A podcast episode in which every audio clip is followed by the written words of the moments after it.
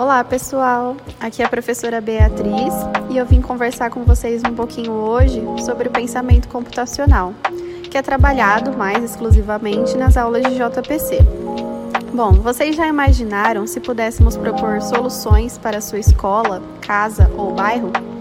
Bom, quando a gente abrange em uma única disciplina a ideia do PC, que é o pensamento computacional, estamos dando um pontapé inicial para a busca de soluções para problemas.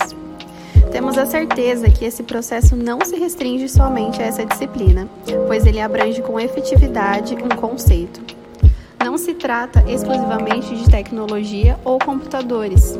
Trata-se de fomentar a capacidade crítica e, a partir disso, utilizar os fundamentos das diversas áreas do conhecimento para construir soluções para esses problemas.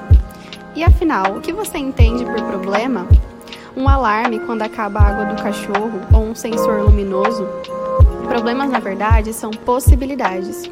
E o PC, o pensamento computacional, consegue ampliar a visão do aluno, para que ele, de forma autônoma, consiga visualizar como intervir na realidade. De fato, a própria BNCC, Base Nacional Comum Curricular, traz a temática da cultura digital abrindo caminhos para a entrada do pensamento computacional em diferentes frentes.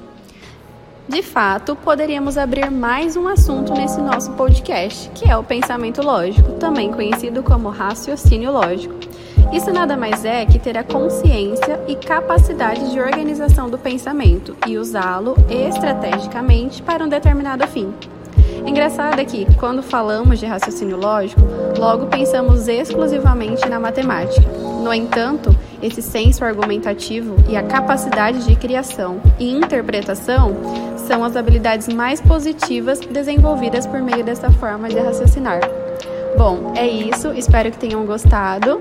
Finalizamos por aqui mais um podcast. Tchau, tchau!